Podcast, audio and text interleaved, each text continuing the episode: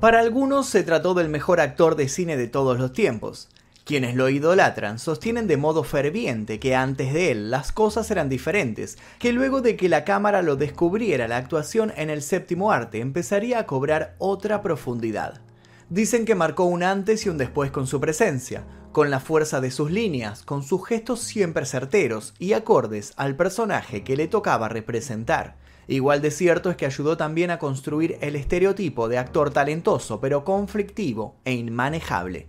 Compartir un set de rodaje con él era toda una odisea. Ponía siempre sus reglas y no aceptaba trabajar con las reglas de otro. O esa por lo menos fue la leyenda que él se encargó de forjar sobre sí mismo. La leyenda del rebelde y todos sabemos que las mañas con los años solo atinan a crecer se volvió imposible de tratar, pasó de estar en la cúspide a desaparecer del ojo público. Pasó de ser el más codiciado a prácticamente quedar expulsado de las producciones de mayor renombre. Su vida pasó en los últimos años por una serie de tormentos tan graves que se empezó a hablar de una maldición. Sus polémicos desbordes, esos que se habían romantizado y formaban parte de su imaginario, hoy son vistos con otra lupa. Muchas de sus acciones dejaron de ser vistas como travesuras inocentes, brillante y oscuro por partes iguales. En su vida hubo excesos, controversia, noches desenfrenadas, muchos corazones rotos, momentos de una inspiración excepcional, un enorme reconocimiento y finalmente una gran soledad. La intensidad de sus años tan solo es comparable con la trama de aquellos inmortales dramas que supo protagonizar.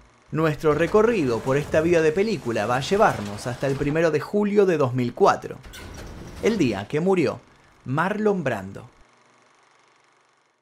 Pero antes de comenzar me gustaría que me contaran en los comentarios si conocen a Marlon Brando, cómo lo conocieron, cuál fue la primera película del que vieron, eh, cuál fue la última tal vez que vieron, si sabían qué pasó en su vida, cualquier comentario lo pueden dejar aquí debajo. Obviamente que muchos lo conocemos por El Padrino, por supuesto, pero de mi parte es imposible recordarlo con uno de sus últimos papeles, el de la isla del Doctor Moreau, que me pareció súper, súper bizarro. En fin, quiero leer sus comentarios aquí debajo. Ahora sí, comencemos. Uno de sus últimos tragos, el que había hecho que Brando terminara de hundirse según muchos de sus biógrafos, implicó a su hijo Christian. Para ese entonces, Brando, con sobrepeso y unos 70 años, llevados con nada de prolijidad, ya había vendido su mansión en Mulholland Drive y vivía, según los rumores que se habían echado a correr, en una simple habitación, lejos de cualquiera de esos lujos que años atrás habían llenado sus horas. A la prensa le pareció divertido mencionar que Marlon Brando estaba en bancarrota. Y si bien es cierto que no estaba muy bien económicamente, hay que hacer ciertas aclaraciones. Brando dejaría una jugosa fortuna en su testamento. Y a pesar de que al morbo popular le gusta imaginarlo empeñando hasta sus objetos más personales, el hombre no se desharía jamás de su pertenencia más preciada. Una isla Sí, efectivamente Marlon Brando era dueño de una isla. Hablamos de la isla Tetiaroa, un atolón situado en la Polinesia francesa. El lugar había pertenecido a la familia real que en 1904 lo cedería al dentista canadiense Johnston W. Williams como reconocimiento por sus servicios. En 1965 había terminado en manos de la estrella cuando consiguió un contrato de arrendamiento de 99 años. En 1961, Brando había conocido a la isla al grabar una de sus películas y había sido amor a primera vista. Luego de que pasara a su poder, ese pedazo de tierra se había convertido en el paraíso personal del actor. Un paraíso al que acudía para calmar todos sus infiernos. Como los ocurridos luego de que su hijo se convirtiera en el blanco de las primeras planas de los diarios. La secuencia había sido la siguiente. Christian se había enterado que el novio de Cheyenne, su hermanastra, la había golpeado. El joven, decidido a no dejar pasar por alto el maltrato, había llegado a la casa del otro con un revólver. De un momento a otro y luego de unas cuantas amenazas, todo había derivado en un forcejeo. Y el forcejeo en un estruendo ensordecedor. El novio de su hermanastra había caído sin vida y rápido un charco de sangre se había formado alrededor de la herida fatal. Durante el juicio, que contó con un amplio seguimiento mediático, Christian Brando insistió en que el arma se disparó accidentalmente, pero ni esa explicación ni la fortuna que gastó su padre en abogados sirvieron como atenuantes para torcer la historia. Christian fue condenado a 10 años de prisión. El golpe había sido duro para Marlon, sin embargo no sería el único ni el más fuerte. Durante todo ese tiempo Marlon se refugió, como dijimos, en su isla para evitar, entre otras cosas, a los paparazzi, sus enemigos naturales. Sin embargo, allí también lo seguirían las malas noticias. Daba la sensación de que la muerte se había sumado a su club de fans y estaba tras su paso con obsesión. Pero antes de saber qué otras desgracias lo esperan, Empecemos por el principio, cuando no era un panorama desalentador lo que había en el horizonte. Viajemos hasta el momento en que logró tener al mundo a sus pies. El 3 de abril de 1924 no fue un jueves cualquiera. Ese día llegaba alguien que no estaba dispuesto a tener en la vida un rol secundario.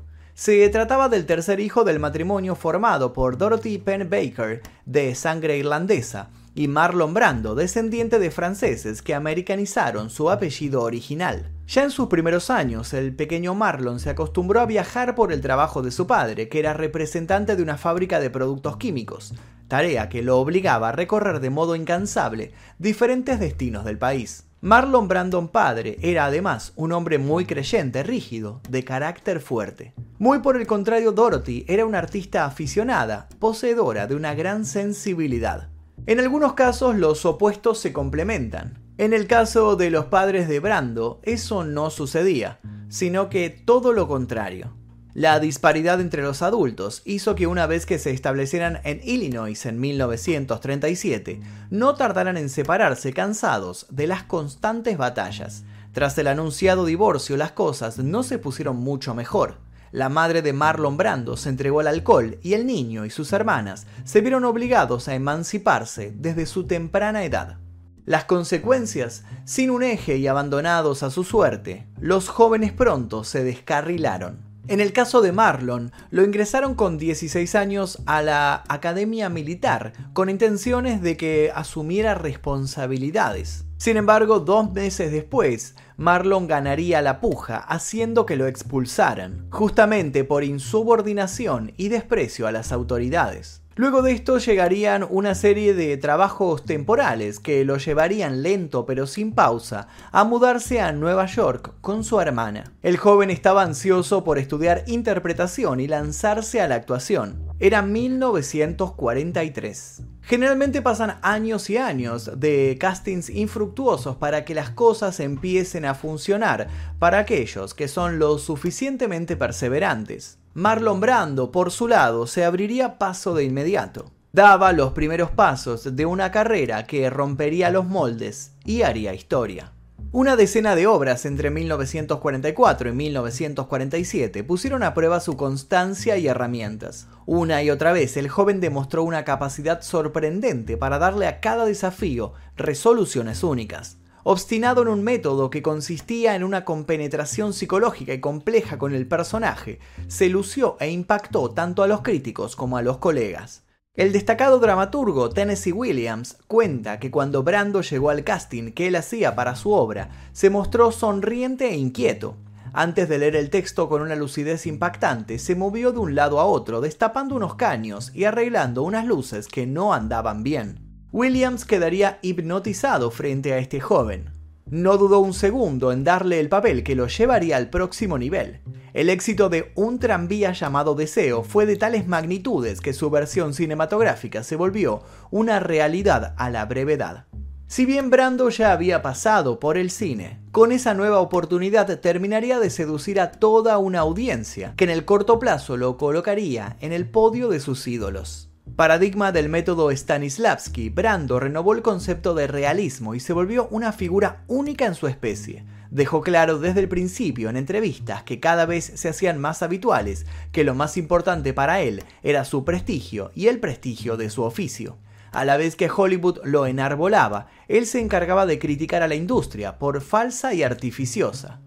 Brando no daba un segundo de tregua. Pronto no solo fue un actor revelación, sino todo un emblema. En solo seis años de carrera ya había sido candidato al Oscar en cuatro ocasiones. Finalmente, en 1955, se hizo con su primera estatuilla de oro. En esa ocasión recibió el premio con frescura, sonriente y espontáneo. Años después, ya consagrado a nivel de ícono, no acudiría a recibir su segundo Oscar, pero sí enviaría a alguien en su lugar, desatando una gran polémica. Pero no nos adelantemos. Primero pasemos a esa parte en la cual este actor, que parecía estar destinado a la gloria, comenzaba a adentrarse en su oscuro destino. Como hizo con tantos otros, Hollywood utilizó las críticas a Brando a su favor. De este modo, mientras Brando creía que trabajaba contra el Star System, la industria acartonaba ese discurso y lo utilizaba para vender con aún más fuerza sus productos.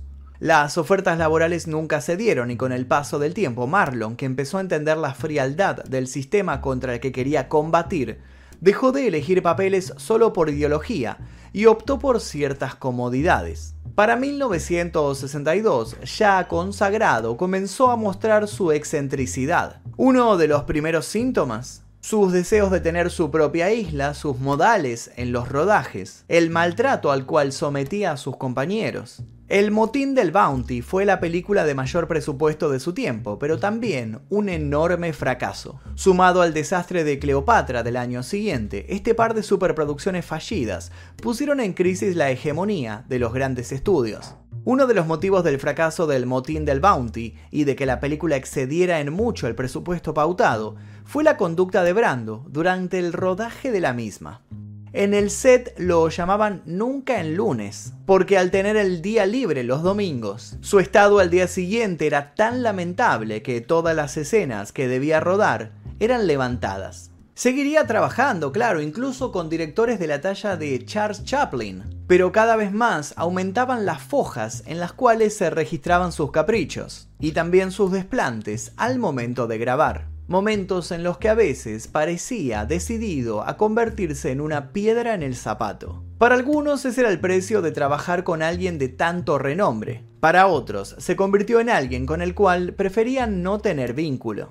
Entre este último grupo estaba, por ejemplo, Charles Bladorn, el director de Paramount, que miró fijo a dos guionistas que habían sugerido la posibilidad de que Brando actuara en su película. Charles les dijo sin titubear que su estudio jamás trabajaría con tan detestable sujeto. Sin embargo, a los meses quedaría impactado y lo sumaría al proyecto que pronto le serviría al actor como su gran regreso. Marlon Brando pronto volvería a enamorar a todo el mundo. Toma 2.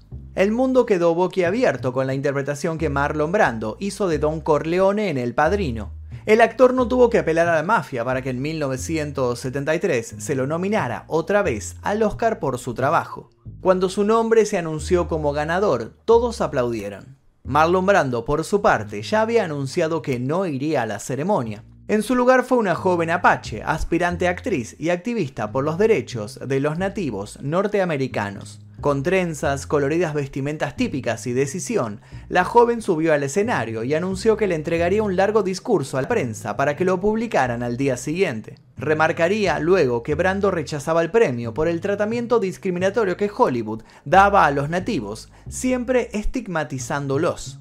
Si bien algunos silbaron, la mayoría de los presentes aplaudió el acto. Lo cierto es que después del éxito de El Padrino, la carrera de Brando se revitalizó. A los 48 años volvía a ser el mejor actor del mundo. Nadie parecía acordarse de los problemas que podía acarrear. Dijeron los más optimistas que esta vez Brando no volvería a descender. Y hoy podemos decir que estaban muy equivocados.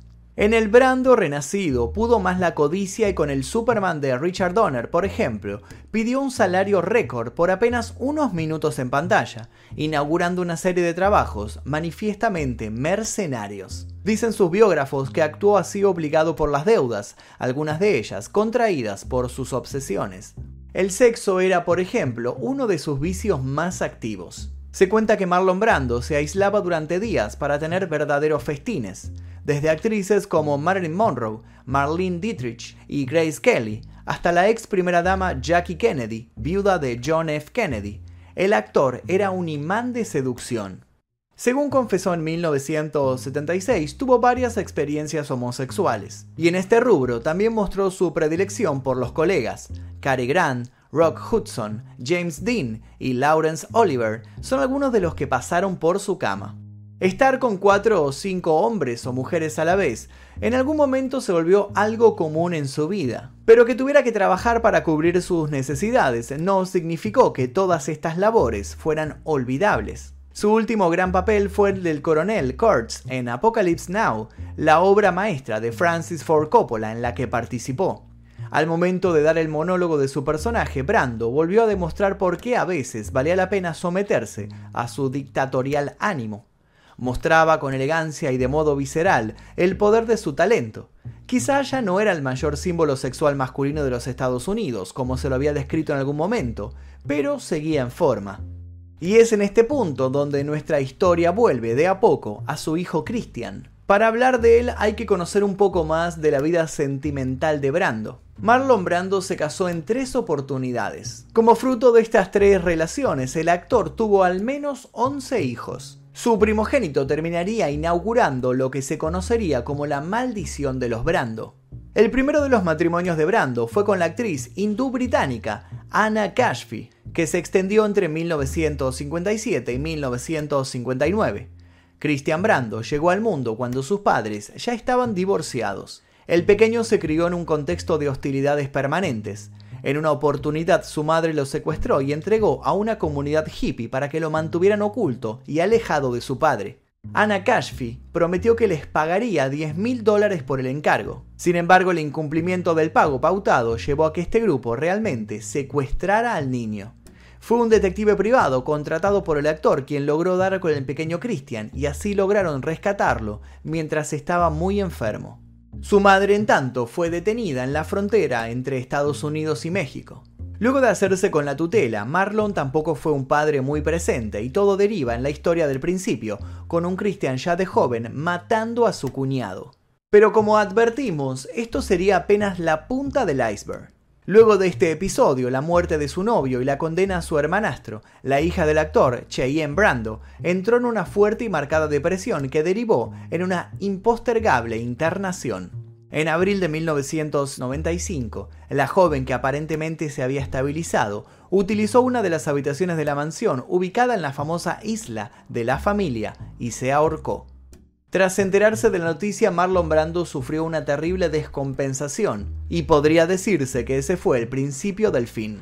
Luego de varios años de ostracismo y de escasas actuaciones, publicó su autobiografía, Canciones que mi madre me enseñó, fue un suceso internacional. Eligió a Larry King como interlocutor de una entrevista en la que presentó el tan esperado libro. Brando cerró su participación dándole un beso en la boca al periodista y dejando algo confundido a los televidentes que no pudieron evitar notar su desmejorado estado físico. A medida que crecía, Brando iba engordando con una sorprendente facilidad. Al principio su cuerpo le permitía comer salvajemente en los periodos en los que no trabajaba y adelgazar hasta 20 kilos con dietas extremas antes de comenzar el rodaje de una nueva película. Pero cuando pasó los 40 años, esto fue insostenible y ya no pudo bajar el peso que subía. En su peor momento llegó a pesar 117 kilos. Falleció el 1 de julio de 2004 en Los Ángeles a los 80 años a consecuencia de una fibrosis pulmonar. Las cenizas del actor se repartieron entre Tahití y California, en el Valle de la Muerte. Cuando Brando murió en 2004, su isla pasó a manos de su hijo Teihotu. Años después, se ha convertido en un resort con 35 villas de lujo. Las anécdotas que tienen a Brando como protagonista son infinitas, y muchas de ellas hoy se discuten. Con Brando nunca se sabe dónde está el límite entre la verdad y la ficción. También salieron a la luz oscuros secretos. En 2013, la actriz Maria Schneider declaró que la escena de violación de la película El último tango en París de 1972 fue real y que se realizó fuera de lo establecido en el guion original, por sugerencia del propio Brando. Con el acusado ya muerto, poco se pudo hacer para avanzar en la investigación. Nuevos matices y sombras se ciernen sobre el resplandor de este hombre que, según muchos, siempre fue un gran enigma para todos. La mayor teoría sostenida por quienes estudian su vida es que Brando, a pesar de estar siempre rodeado de personas, nunca mostró a nadie su verdadera personalidad. Hoy en día, odiado, amado y cuestionado, su legado sigue presente y las preguntas ganan fuerza. ¿Fue acaso el hombre más popular del mundo también el hombre más solitario? ¿Tan buen actor fue Brando que logró engañar a todos? ¿Fue entonces toda su vida una gran actuación más? Nos quedamos con esas preguntas y cerramos este informe sobre la vida de Marlon Brando. Nuevamente les pregunto si ya lo conocían, cómo lo habían conocido, a través de qué película conocieron su actuación y su obra y cuál es su película favorita de todas las que filmó en su larga extensión de superproducciones. Quiero leer todos sus comentarios aquí debajo y también los invito a dejar sugerencias para posibles futuros videos en este canal. Los invito a suscribirse si es que todavía no lo hicieron y activar notificaciones. Les dejo un par de videos aquí para que sigan haciendo maratón y sin nada más que decir me despido. Mi nombre es Magnum Mephisto y esto fue El Día Que...